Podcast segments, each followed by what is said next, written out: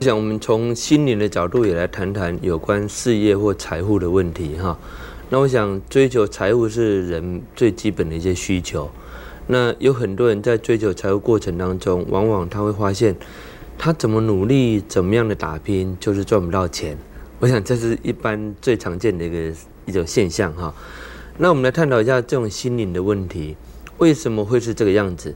过去我们常讲说啊，我祝你心想事成，或者在过年春节的时候，我们都会说祝人家心想事成。可是心想到事成这个距离当中，到底有多远，有多近？取决于一个人的想法，啊，那么有很多人为什么心想事不成？那又有很多人又可以却可以心想事成。其实我们要看一个人哈，他心想事成的达成率有多高，就代表这个人的才干才能有多好。也就是说，如果他想十件事情，这十件事情都可以如期的完成，诶，代表这个人的才能，他的才干是百分之百，啊，有百分之百的能力。如果这个人他想十件事情，却只有六件事情达到，那代表这个人的才干是六十 percent，那至少还有怎么样及格？可是有没有人他想十件事情，却一件也没有完成？诶，那代表这个人的才干是零零 percent 的。那也就是说，我们台语讲哈，就是说暗时专播手，给时不挂波，就是属于这种型的。那这样的人他就会怎么样？心想事不成，他想什么？都得不到，要不到，那怎么办呢？当然，有的人就去上外面有一些呃潜能开发的课程哈。当然，这课程会教你说，哎，如何心想事成哦。他们的教法通常就是说，哎，你要把你梦想的一个概念哈，把它图像化。比如我梦想买一栋别墅，或梦想买一辆宾士汽车，那他就这课程会教你说，你必须把这个别墅的照片剪下来，或者你要的宾士汽车的款式这个照片剪下来，然后怎么样贴在你的床头板上，啊，贴在门板上、窗户上。好，那他还希望你把这个图像化以外呢，还要数位化。也就是说呢，我在民国几年几月几日几日以前赚到了几千万，那么买下这栋别墅。好，那你每天就对着这个图案，对着这个数字不断的念。可是呢，我看我很多朋友，他家里贴满了这种图，我认真的、认真的去看一下他所上面标示的日期，哎，我发现这个日期都已经过了 N 年了，但是却没有一个达到。你说他们教的方法不对吗？其实某些观念是对的，要你把。梦想数位化、具体化，这个观念是对的。可是这些课程并没有教你，心想到事成这个距离当中，到底有没有障碍？如果有障碍，你怎么可能心想事成？并不是你的图像不够明确，也不是你的目标不够数位化，而是你的心灵障碍并没有被清除掉。当你的心灵障碍没有被清除掉的话，你当然心想事不成。这如同说，我今天要开车到台北去走高速公路，如果高速公路上面塞车有障碍的话，我怎么加油都没有用，因为障碍住我了。那好，我们来好好探讨一下，那么会障碍一个人的心灵，让他心想事不成的障碍有哪些的障碍点？我们来研究这个问题。第一个障碍是什么？来自于内心的恐惧。一个人如果他内心有恐惧的话，他做任何事情都会害怕。害怕什么？害怕面对，害怕面对这个事情，害怕承担责任，害怕面对别人。那问题来了，造成他心灵恐惧的这个第一因第一因素是什么？来自于这个人过去有过重大的失落。所谓重大的失落，就是说这个人过去曾经，譬如亲人往生是一种失落，事业做失败的也是一种失落，婚姻失败的也是失落。或者他家里被火烧掉了，也是一种失落。一个人有过重大的失落的时候，他势必会害怕再度失落。当他害怕再度失落的时候，他会怎么样？紧紧的抓住周边所有的人事物。所以，如果这个人当老板的话，那么当他底下的员工很辛苦，为什么？一天到晚老就有这个老板要盯着他，上班打个盹，老板就要盯着他，这个员工会待不久。这个老板也会不信任这个员工。那么，如果这个人他是一个太太的话，他也会不信任他的先生。我们有讲过，如果他对他先生不信任，就不断的追踪先生，先生也会因此产生外遇。如果这个人是一个妈妈的话，他对他的孩子掐得死死的，不准孩子做这个，不准孩子吃那个，不准孩子吹冷气，这个孩子会怎么样？也会窒息，常常就气喘咳嗽。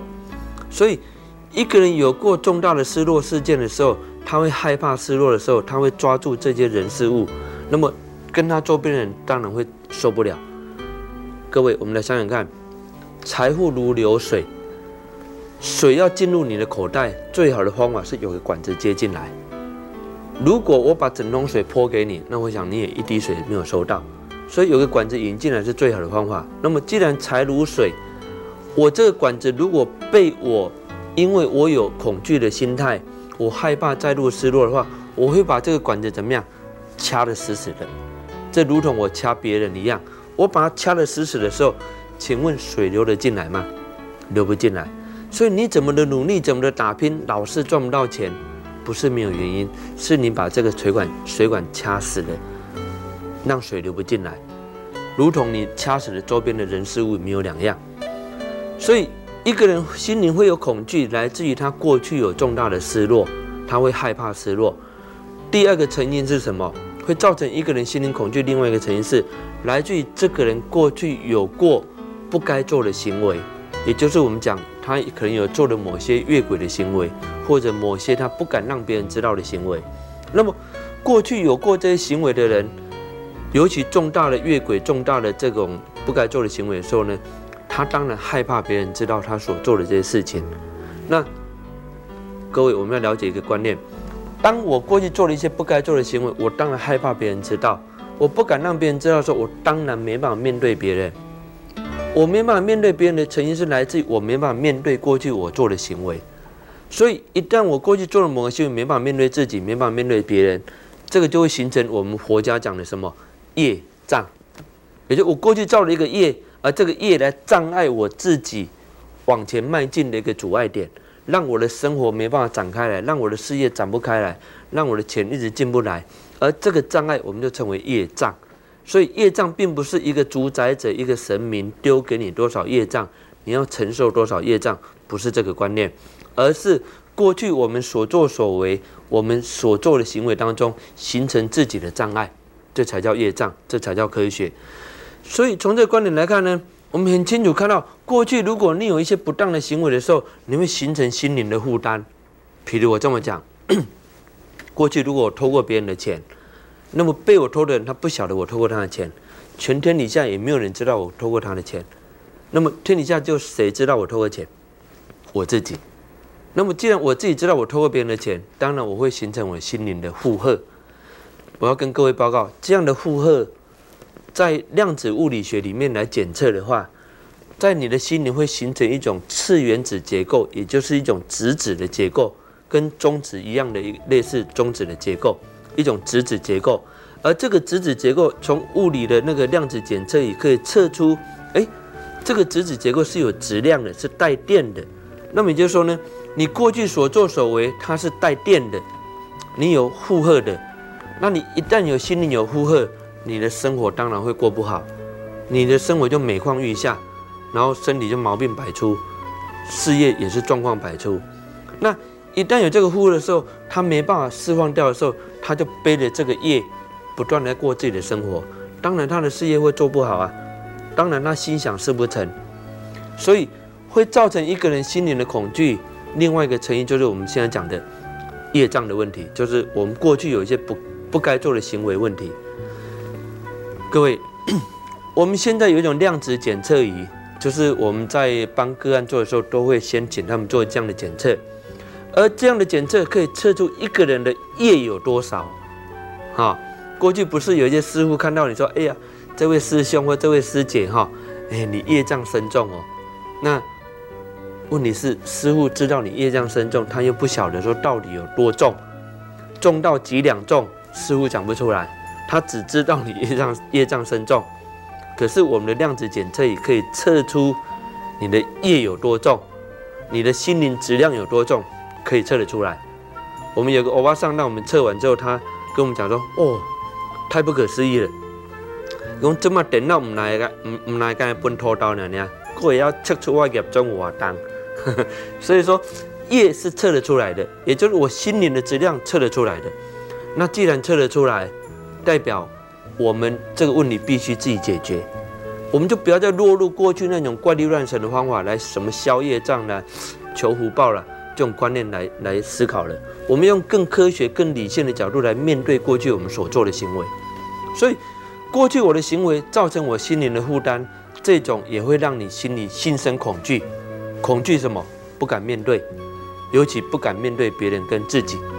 所以这也是一个人会造成心灵的一种恐惧的一个主要成因。好，恐惧是心想事成第一个阻碍点，里面有两个这样的成因。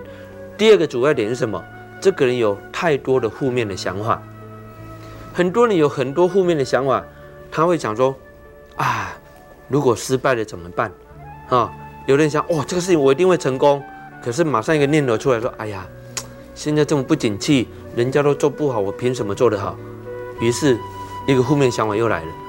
哎，有一个日本的那个物理学家，他用量子检测来检测一个人的身体的状态的时候，他观测到一个现象很有趣哦。当一个人他下了一个决定说：“嗯，这个事情我一定会成功。”他身上马上聚集很多的原子核，然后这些原子核会朝他成功的目标呢形成动力跟能量，让他朝那个目标去推动。可是呢？他们用量子检测又观测到这个人，这人想想出一个想法说：“哎呀，现在这样不景气哈，大家都做不成功，我凭什么？”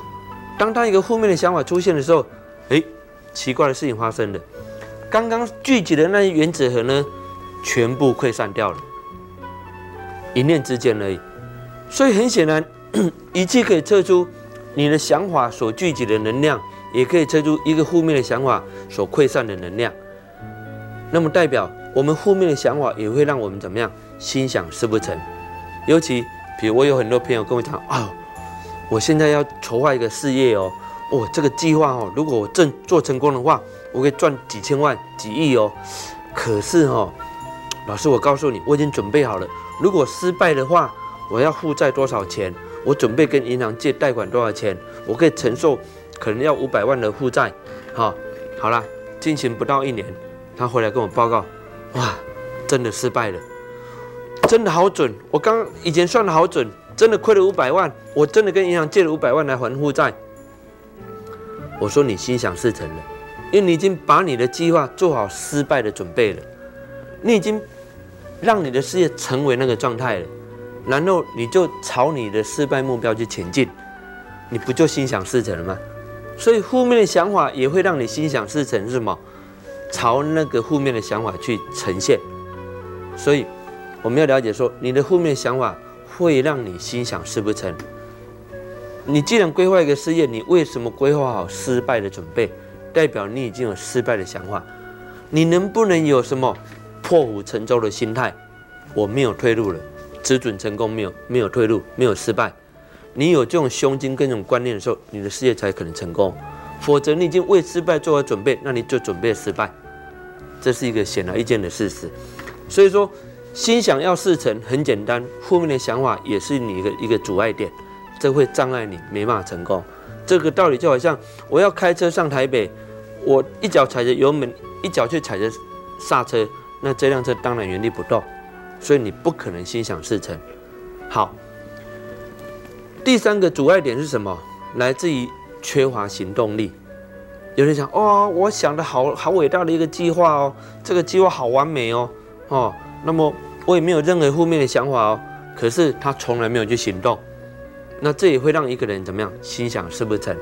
也就是说呢，他梦想一堆，可是从来没有付诸于行动，从来没有去完成它，缺乏行动力，所以缺乏行动力会让一个人一样心想事不成。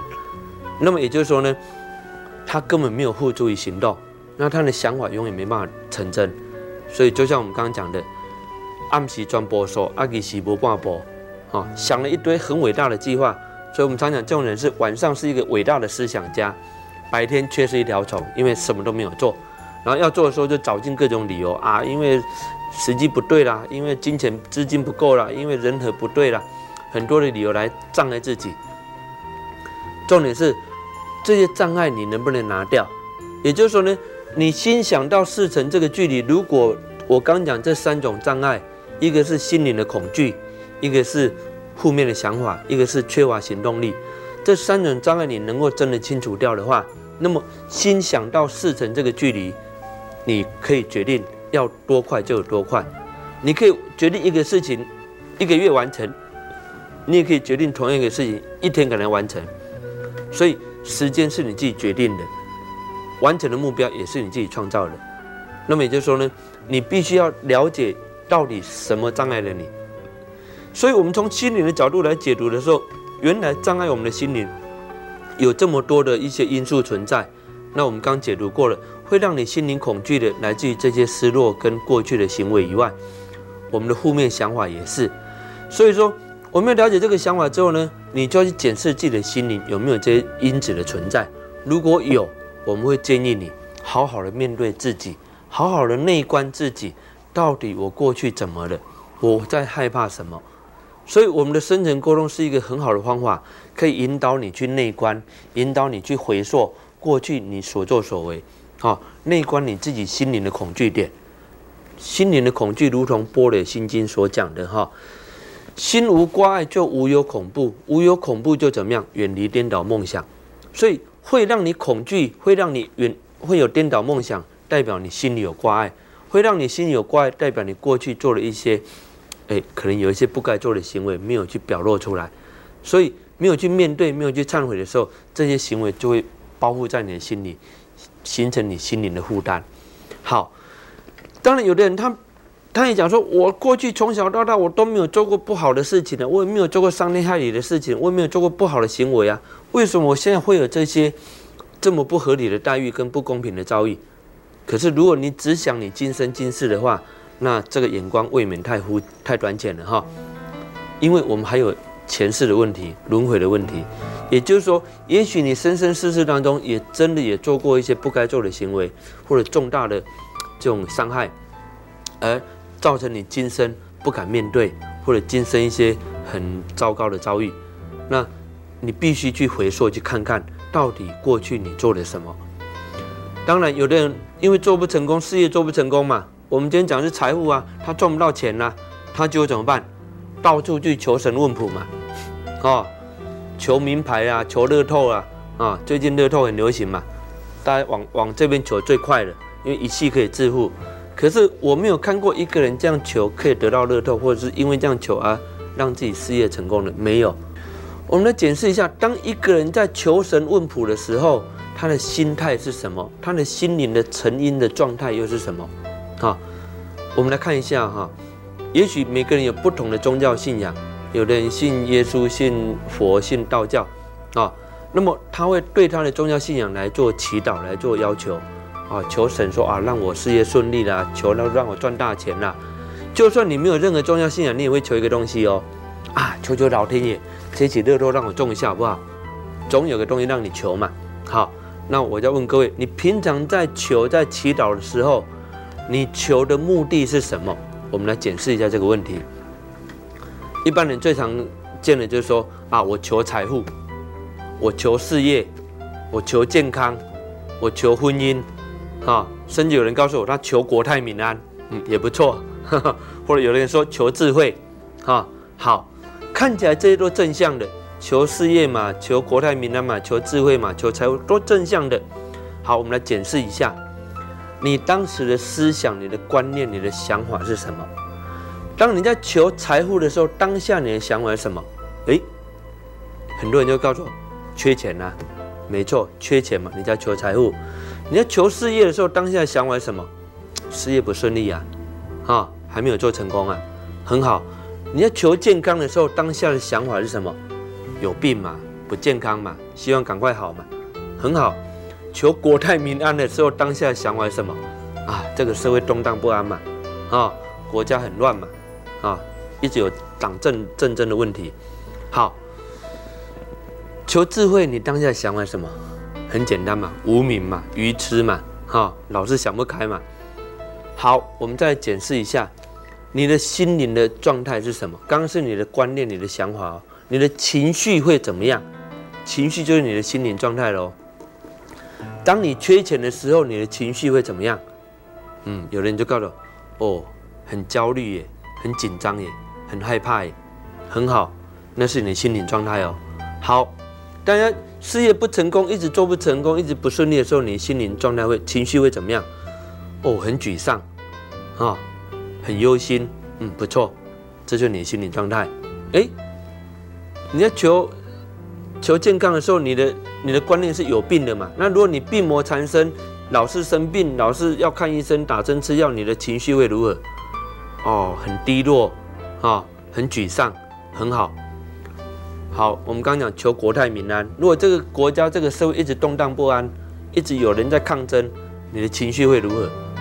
啊，绝望，没有希望，这都是你的情绪哦。比如刚刚讲求智慧，哎，你很无名，没有很愚蠢，没有智慧，你的情绪会怎么样？嗯，很很很悲哀，啊，很很焦虑。哎，我们看看刚刚的字眼，都是恐惧、焦虑、忧心、悲伤、失望、绝望、担担忧。都是这些字眼耶。各位，如果我用一个匮乏的心来求财富、求事业，你求得到的都将就是什么？匮乏、贫穷、困顿。我没有看过一个带着匮乏的心去求财富、求事业会成功的人。为什么？因为他的本质是匮乏的。所以很多人会求事业、求财富的时候，他内心是匮乏，他没有看到这个点。然后用匮乏的心去求这些正向的东西，所感召吸引来的都会是这个负向的东西。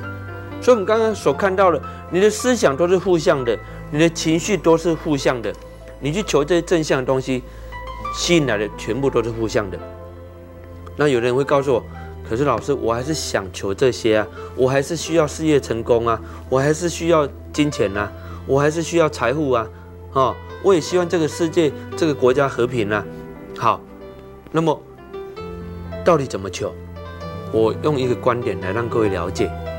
各位，当你在求的时候，你已经知道你的心灵状态是这个样子，你已经看到你的状态是这样子，那你还要用这个状态来求吗？当然不需要了。我们用一个观点来看，各位都知道布施嘛，哈，我可以布施一块钱给慈济功德会好了，那么。代表我已经先看到我自己拥有一块钱，同意吧？如果我没有看到我拥有一块钱的话，我怎么拿得出一块钱给慈济功德会？诶，听清楚我讲的“看到”这个字哦。我能够布施钱出去的同时，我已经先看到我自己拥有钱嘛。可是当我在求说：“哎呀，赶快让我赚一块钱，赶快赶快让我赚一块钱”，代表我已经先看到我没有一块钱。所以求跟施舍的观念是一个看到自己拥有，一个看到自己不足。那么你已经看到你的心灵状态了，所以这个观点很重要。那么就你的心灵状态是什么？你所吸引来的生活状态就是什么？也就是说，你的心灵状态可以看到你是富足的一面，你自然就可以给予别人嘛。各位，当我可以布施一块钱给别人的时候，代表我是富足的哦，因为我拿得出来。有人跟我讲啊，我真的连一块钱都没有，你叫我怎么布施？可是你有没有看到自己拥有健康的身体？你能不能看到自己拥有无上的智慧？你能不能看到自己拥有能力去帮助别人的方法？你能不能看到自己是健康的一面？如果你能够看到这，你就代表你看到你拥有越多。你不断的看到你是不足的、匮乏的、困顿的，你当然越来越贫穷、越匮乏。所以财富怎么会跟着你呢？所以说。由这个观点来看，你怎么求，其实不需要求耶，你只要改变你的心灵状态，你心灵状态改变了，万事万物跟着你而来。我用一个故事来隐喻怎么求的观念好了，虽然不是求的哈，有一个印第安人呢，他在他们那个村落里面，这个村落已经连续三四个月都没有下一滴雨，整个土地都归皲裂了，这个。干燥的日子好几个月了，人民缺水喝，农作物都枯萎掉了，枯死了，闹饥荒。所以这个印第安人决定要跟老天爷求雨，但他不是求雨，哈，他站在他们那一片大地上，他感恩上苍，用没有雨水的日子，让他体验没有雨水的日子的感觉。他感谢这片大地，用皲裂的方式让他体验的干燥枯燥的日子。他感谢这些农作物用枯萎的方式让他体验的饥荒挨饿的日子是什么？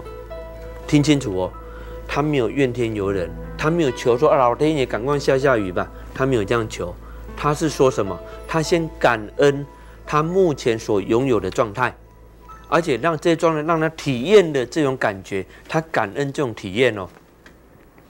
感恩完之后呢，他观想自己已经被大雨淋湿的感觉，他看到自己已经站在一片泥泞的土地上，他看到两边四周也是丰盛的农作物，他手抱着丰盛的食物，他观想自己成为那个状态。做完这样的感恩跟观想之后，他回家了。那天下午下起倾盆大雨。这是他们那个村落几个月以来不曾有的现象。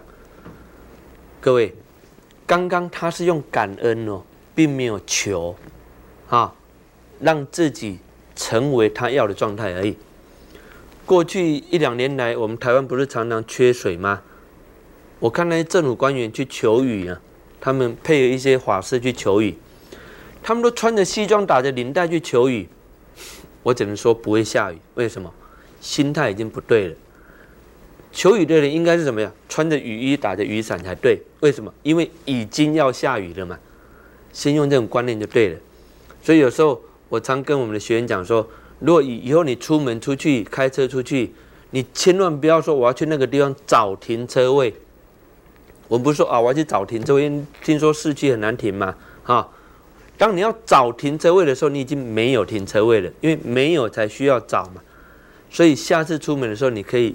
这样的想法，那边已经有一个停车位在等我，已经有一个停车位在等我。每次我出门这么想的时候，不管当地多么难停车，我一到现场，一定有一辆车刚好出来，我就刚好插进去，因为他在等我啊。所以，我们希望各位把你的心态转变一下啊，你的心态转变可以创造无限的物质，可以创造丰足的财富。要不然，你的心生恐惧。你有负面的想法，你缺乏行动力，都会让你心想事不成。而且我们刚才讲过，不要去求，因为用求的心态，代表你已经是匮乏的。有很多课程要你喊嘛，哈，喊说哦，我一定会成功，我一定会成功，这边大喊大叫。我常讲，如果需要这样呐喊的话，代表你内心是匮乏的，因为匮乏才需要这样呐喊嘛。所以。不需要这样的一个方式，你去检视自己的内在，你内在是不是富足的？你内在是不是贫困的？你内在是不是匮乏的？你去检视那个点，所以从心灵的角度可以解读这个人他的心灵状态是什么，然后可以看得出他的生活的环境会是如何。可是我要跟各位讲，有很多人因为赚不到钱呢，他会讲说：“哎呀，没关系的，我这个人哦，两袖清风惯了啦，啊。”我淡泊名利啦，所以富贵哈财富对我与我如浮云一般了哈。我只能说，如果你用这样的心态来看待这样的事情的话，那我只能说你是酸葡萄的心理。为什么？因为你赚不到钱，你就会讲啊，我两袖清风，我淡泊名利。我必须要跟各位讲，财富是你应得取得可以取得的，但是可以实现你一些梦想，没有错。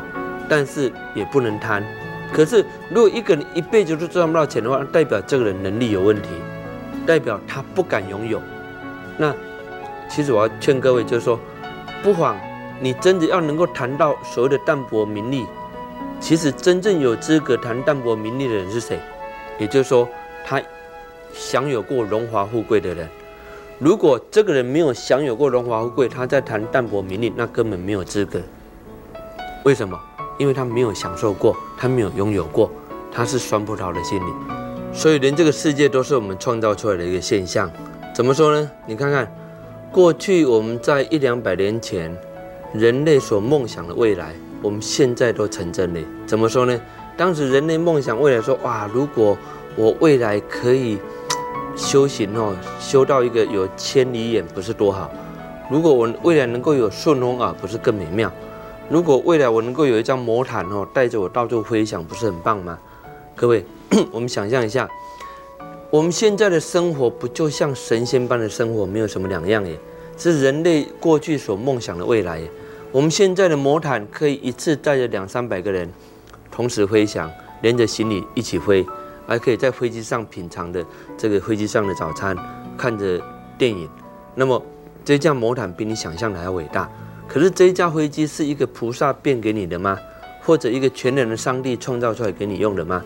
不是也，是人创造的。我们现在的行动电话哈，一个小小的盒子可以跟全世界任何一个地方的。的人讲电话，这不是顺风耳，这是什么？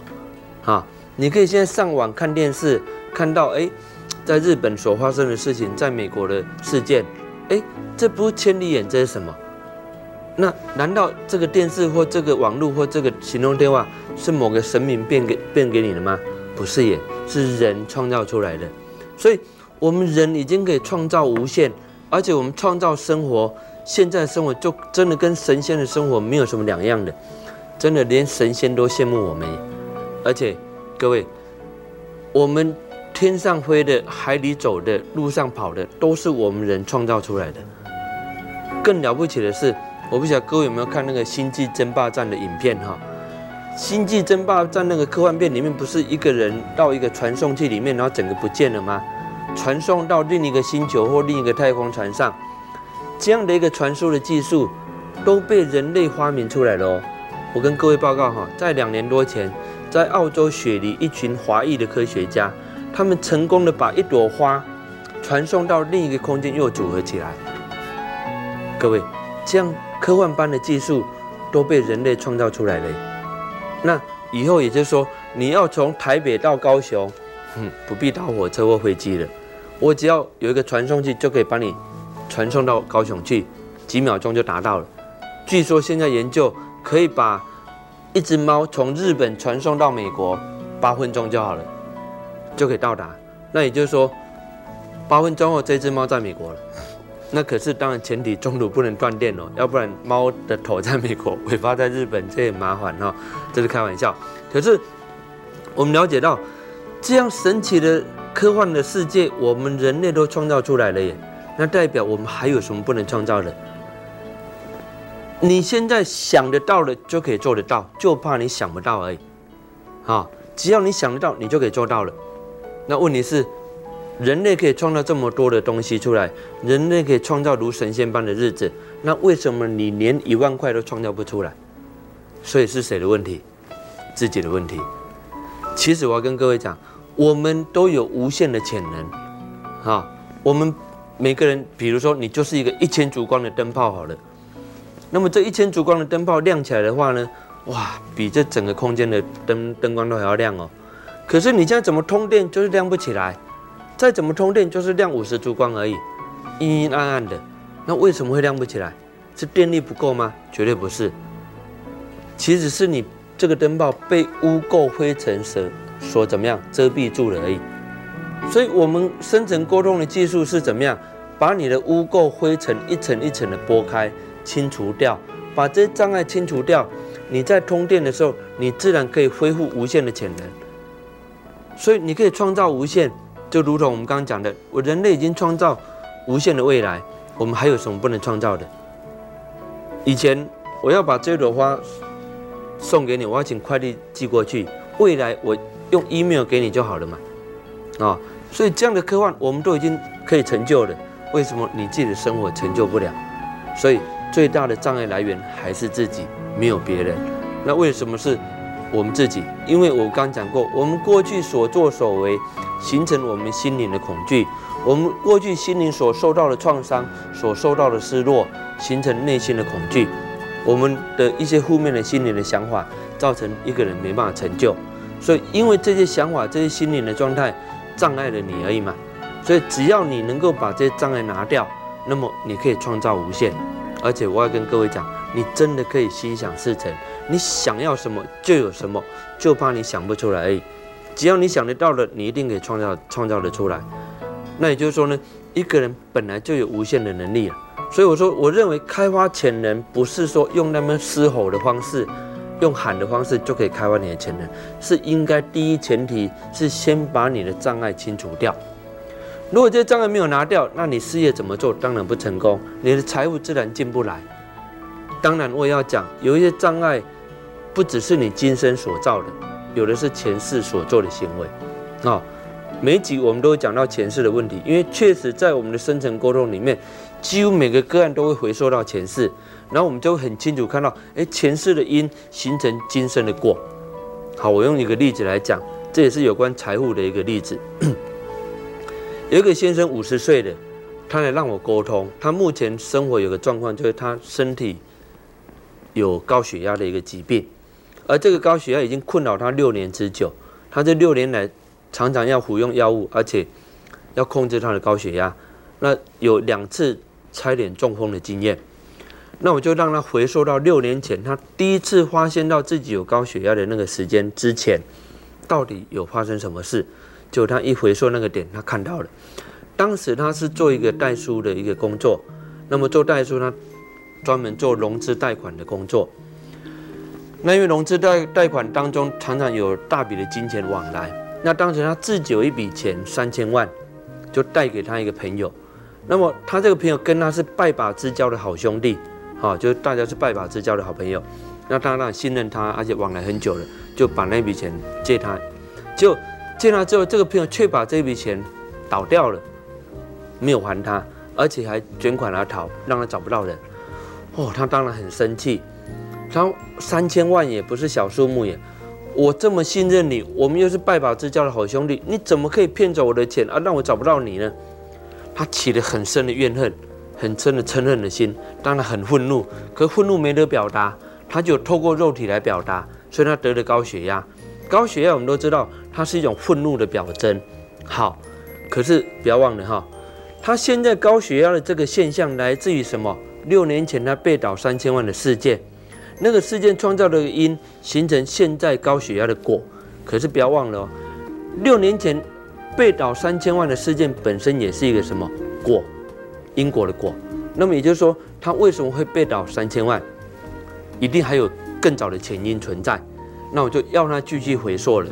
就他一跳跳到了在清朝那一次，他看到他在清朝那一次呢，他是一个贸易商，专门做进出口的买卖，就是货进来卖出去这样子，买空卖空哈。那他有个贸易伙伴跟他往来很久，那有一次对方跟他订了一大笔的货，那因为往来很久了，也就信任他，就说好吧，我先把货款汇给你，那你只要准时交货给我就好。结果那一次他的货出了问题。没办法如期交货，他就心里起了一个邪念，他就想，哎，反正我钱到手了哈，那货又做不好，干脆不要交了，就卷款而逃了。结果他才看到，当时汇给他钱的那个人，就是今生的拜把之交的好兄弟，而且当时那一笔钱等同于现在的三千万。当时他做到这个回收到这个点的时候呢，他整个人笑出来了。可是明明刚刚他在讲六年前的事件，他讲的痛哭流涕哦，哈。可是他回到前世的时候，他整个人笑出来。他跟我讲：“老师，我终于了解了，我的朋友并没有打我的钱，我不过是还人家的钱而已。”他整个人笑开了。做完这个沟通，他的高血压全部好了。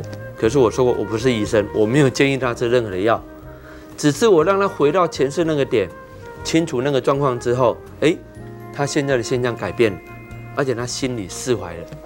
不然他也跟我讲说。过去很多师傅也跟他讲：“哎呀，你就当做你前世欠人家的人，就不要再记恨了啦，啊，你要原谅人家了，啊，师傅也这样说，你要放下了，那是你们前世的因缘呐。”他说：“我怎么可能放下？如果我能够放下的话，我就不会得到高血压了嘛。”但是透过这个沟通，他完全看到了，当他了解到、看到、化解了，他才真的放下。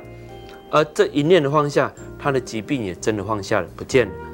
所以说，他今生会被倒钱，说穿了只是前世他也做过同样的行为。所以我常讲，你不要以为说你今生所承受的是是人家伤害你，其实有时候更宏观的角度来看，也许是我们伤害过别人。所以在事业上，我们常常会有金钱的问题、财务的问题，或者是合伙人的问题。有时候其实合伙的问题也是会常常看到，你们前世有一些因缘，所以今生用合伙的事业来彼此报偿或者彼此伤害 啊，所以有很多合伙的事业到后来都会弄得不欢而散，都其实为了了前世的业而已。所以我们也有很多这样的例子，因为前世的因缘造成今生的合伙，那么造成事业的一个失败，这也都是比比皆是。我们往后的几个案例里面也有这样的案例存在。所以从我们的心灵状态来看的话，就是说我怎么样去了解前世，我怎么了解过去我的行为？我们透过回溯可以让你清楚的看到，而且你看到之后，你会自己了解因跟果的循环。这个远比我用。劝说的用教导的方式来的更有效，因为是你自己清醒的看到，是你自己明白的看到这个点，你去回收到这个点，那么去改善你的事业。当你能够化解那个因的时候，你的事业自然改善。而且我要跟各位报告，过去的障碍被你清除了，障碍一旦拿掉了，该有的福报自然进得来。所以，为什么我们很多沟通的个案都会回来跟我们讲说：“老师好奇怪耶，我的事业体突然整个业绩突飞猛进，哈，整个业绩曲线直线上升。”我说：“对啊，因为你障碍拿掉了嘛，你的福报自然进得来嘛，啊。那么要拿掉障碍最好的方法就是忏悔过去我们所做的一切。那当然了，过去我们会在寺庙里面参加一些法会，师傅也会要你怎么样去念忏悔，哈。”你真的诚心诚意的忏悔的时候，你也真的会泪流满面哦。可是，重点是你不晓得你在忏悔哪一条，往昔所造诸恶业嘛，反正往往昔所造，我过去所做的所有恶业，我一笔勾销。其实真的可以一笔勾销吗？没办法，你必须精确的一一面对才对。所以我认为忏悔的意义是如实的面对，精确的面对，而不是一笔勾销的想法。而且是负责任的面对才对。当你能够面对、忏悔你的过往，清除你过去的这些种子、心灵的种子、障碍你的东西的种子，能够清除掉。我们讲过，这障碍拿掉了，福报自然进得来。所以，我们很多学员透过这样的一个一个步骤之后呢，诶，他忏悔他的过往，清除掉他过去的种子，诶，他的业绩反而好了，他的收入提升了，他。他创造以前不曾有过的记录的的这种收入，所以这很显然是他障碍了他自己，并不是环境的问题，并不是什么不景气的问题，并不是什么失业率失业率高的问题。我们很多人都有一个观念哈，都会想说啊，现在环境不景气嘛，所以我当然做不好啊。反正失业率那么高，所以我现在当然没工作啊。可是我要跟各位讲，如果你已经同意外面的不景气，那么你也同意了，你现在口袋缩水。如果你同意了，现在失业率很高，那么你也同意了，你现在没有工作，因为你先同意的环境嘛，所以你就被环境所主导。那么你必须改变一个想法，你不能同意环境的一切，因为环境是外在的，跟你一点关联都没有。这些外在的环境是你心事创造出来的，所以你你你要去主导它才对。所以不景气干你何事？啊，人家失业率高，又干你何事？你必须主导你的生活，主导你的事业，因为你是可以为你的事业创造你丰足的财富。而且，我希望各位也要有个观念，在你在创造事业、创造财富的同时，永远记住一句话：我们每个人在创造事业、在做事业的时候，永远在做什么？千般百般计较做什么？百般的计较，我要赚多少利润，要多少利益，要多少？我们百般的计较这些利益所得，百般的计较我能够得到什么？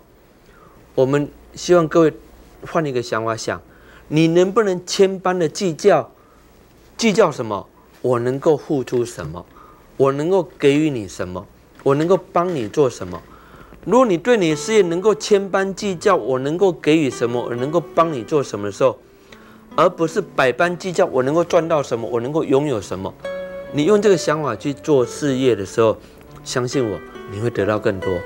因为我们刚刚讲过，这宇宙是平衡的，你付出多少，你就会得到多少。好，我们讲种瓜得瓜，种豆得豆，要怎么收获就怎么栽。也就是说，我要先计较我能够付出多少才对，而不是先计较我能够得到多少。所以。宇宙是很平衡的法则，只有你这么做，你的事业才会越来越好。当然，我们讲过，要让你事业好的原因，你一定要先清除你过去的这些障碍，好，改变你的心态跟想法。否则的话，你的心态没有转变，你的事业也好不到哪里去。所以，为什么很多人努力了老半天，做了老半天赚不到钱，都是来自于这些障碍的问题而已。其实我要跟各位讲哈，我们刚刚讲过，不要去被环境所影响，你要去主导你的环境，就要就如同是你要去主导你的生命舞台一样。各位，你的生命舞台是你自己创造的。我们常讲啊，我我要做我生命舞台的最佳男主角、最佳女女主角，其实不对。我们认为你要做你生命舞台的什么最佳导演才对。我很喜欢看电影哈，我这样看影片。看电影的时候，我不会在乎它的情节的发展，我会去看这部电影。哎，当时导演为什么要这个男主角站这个位置？当时为什么打这样的灯光？当时为什么用这样的配乐？当时为什么用这个道具当背景？我会去研究这个问题，我去观察这个细节，因为我在想，如果我是导演，我该怎么安排这个灯光？我该怎么安排这个配乐？我该怎么主导这出这出戏？各位，如果你在你的人生里面，你能够当你生命舞台的导演，你才能够主导你的生活。要不然怎么样？最佳男主角、最佳女主角，如果你哭得不够逼真，导演会要你怎么样？NG 重来，再哭一遍。笑得不够自然，人家要你再笑一遍。你的生活不就是为人哭、为别人笑吗？那么这样的日子、这样的生命有什么意义呢？所以有句话讲得很好：你不能决定你生命的长度。但你总可以决定你生命的深度跟广度吧？那么也就是说，你生命的舞台是你可以自己创造的，啊，你是你生命舞台的导演，而不是最佳男主角或最佳女主角。你可以为你的舞台创造有多宽就有多宽，有多辉煌就有多辉煌。你的灯光要打多多少的灯光，要用什么样的配乐，你可以自己主导，哈，你可以要求别人配合你，要求这个配角站什么位置，要求这个主角站什么位置，你可以主导这一切。所以，当你可以主导你的生活的时候，而不是被你的生活来主导你的时候，你才可以真正创造你的财富。当然，我们讲过，当你拥有财富的时候，你是有能力去帮助更多的人。所以，如同圣经里面讲的一句话：“施比受更有福。”我可以施舍给别人，代表是比那个人有福报。当我要接受别人的施舍，当然我是没有福报的人。那么也就是说，施比受更有福。那问题是你拥有多少？你值得拥有什么？那这就是你的观念的问题。所以，透过心灵的角度来解读这个现象的时候，你就知道说，我们的心灵会改变我们的物质现象，而不是由物质现象来改变我们自己。啊，尤其现在社会上有很多看到说，啊，譬如卖什么天珠、水晶，他都会来，这些商人会跟你讲，诶，这个天珠可以帮你改运哦。啊，当然我这样讲可能会得罪一些卖天珠的人哈，但是。你想想看，如果一个物质可以改变你的命运的话，那不是一件很荒谬的事情吗？各位，物质是我们创造出来的一个现象耶，那怎么可能这个被我们创造的现象来改变我们自己的命运呢？当然了，商人这么诉求是为了强化他产品的价值，无可厚非。可是用你的智慧判断一下，怎么可能一个物质来改变你？应该是你去主导这个物质。所以你可以主导物质，你可以创造这个物质，你可以创造你的财富，你可以创造这个世界。用这个观点去想，那么你自然没有任何的障碍。所以我只能告诉各位，你是值得拥有，因为你可以创造无限，啊，不必害怕拥有。那会会让你害怕拥有，只是我们刚刚讲的，来自于过去你的心灵状态而已。去改变那个状态，去清除那些因，去了解那些因果关联的问题。那么，对你的事业会有帮助。我们希望各位的事业做得好，能够创造丰足的财富。那么，也运用这些财富去帮助那些需要帮助的人。所以，如同我们刚刚讲的，施比受更有福，就是这样的概念。因为你能够给予的时候，代表你是富足的，你是比别人有福报的。所以，财富你值得拥有，但是用在正途上。所以说，我们来了解一个人的心灵的。这种状态的时候，你就会了解心灵对一个人的事业也好、婚姻也好、疾病也好、感情也好，有很多的障碍跟阻碍。尤其我们发现到很多的生活的点点滴滴都是被心灵的状态所主导。所以为什么说万法为事？这宇宙万事万物都是心事所创造的现象而已。啊，但是不要迷恋于这些现象来主导我们，因为当你被这些现象所主导的时候，你就迷恋，你就迷失在这个现象里面，你就缺乏主导的能力。所以你可以主导你的生活，主导你的事业。有一句话讲得很好：如果事业做不成功，那是一件极不道德的事。为什么？这会造成社会事件。啊，所以背负了一个社会的一个责任，是做事业的人最基本的一个观念。那当然，取。用呃用财哈，就取之有道，你赚你合理的利润是应应当有的，但是运用在正途也是必然的。但是如果你把赚的钱去用在邪念上，或是不正当的用途上，当然也会反而是让你制造另外一个造业的机会。好，我们刚也讲过，如果你又造了一个业，做了一些不该做的事的时候，那必然你的事业也会相伴随而来的更大的障碍跟风波。所以一切都是心灵在主导我们的事业。那么，金钱是事业的一个表征的一个最佳的一个指标。所以你你能够拥有多少，代表你的创造能力有越高。所以一个人的创造能力取决于他的观念跟他的心态，他能够创造无限的。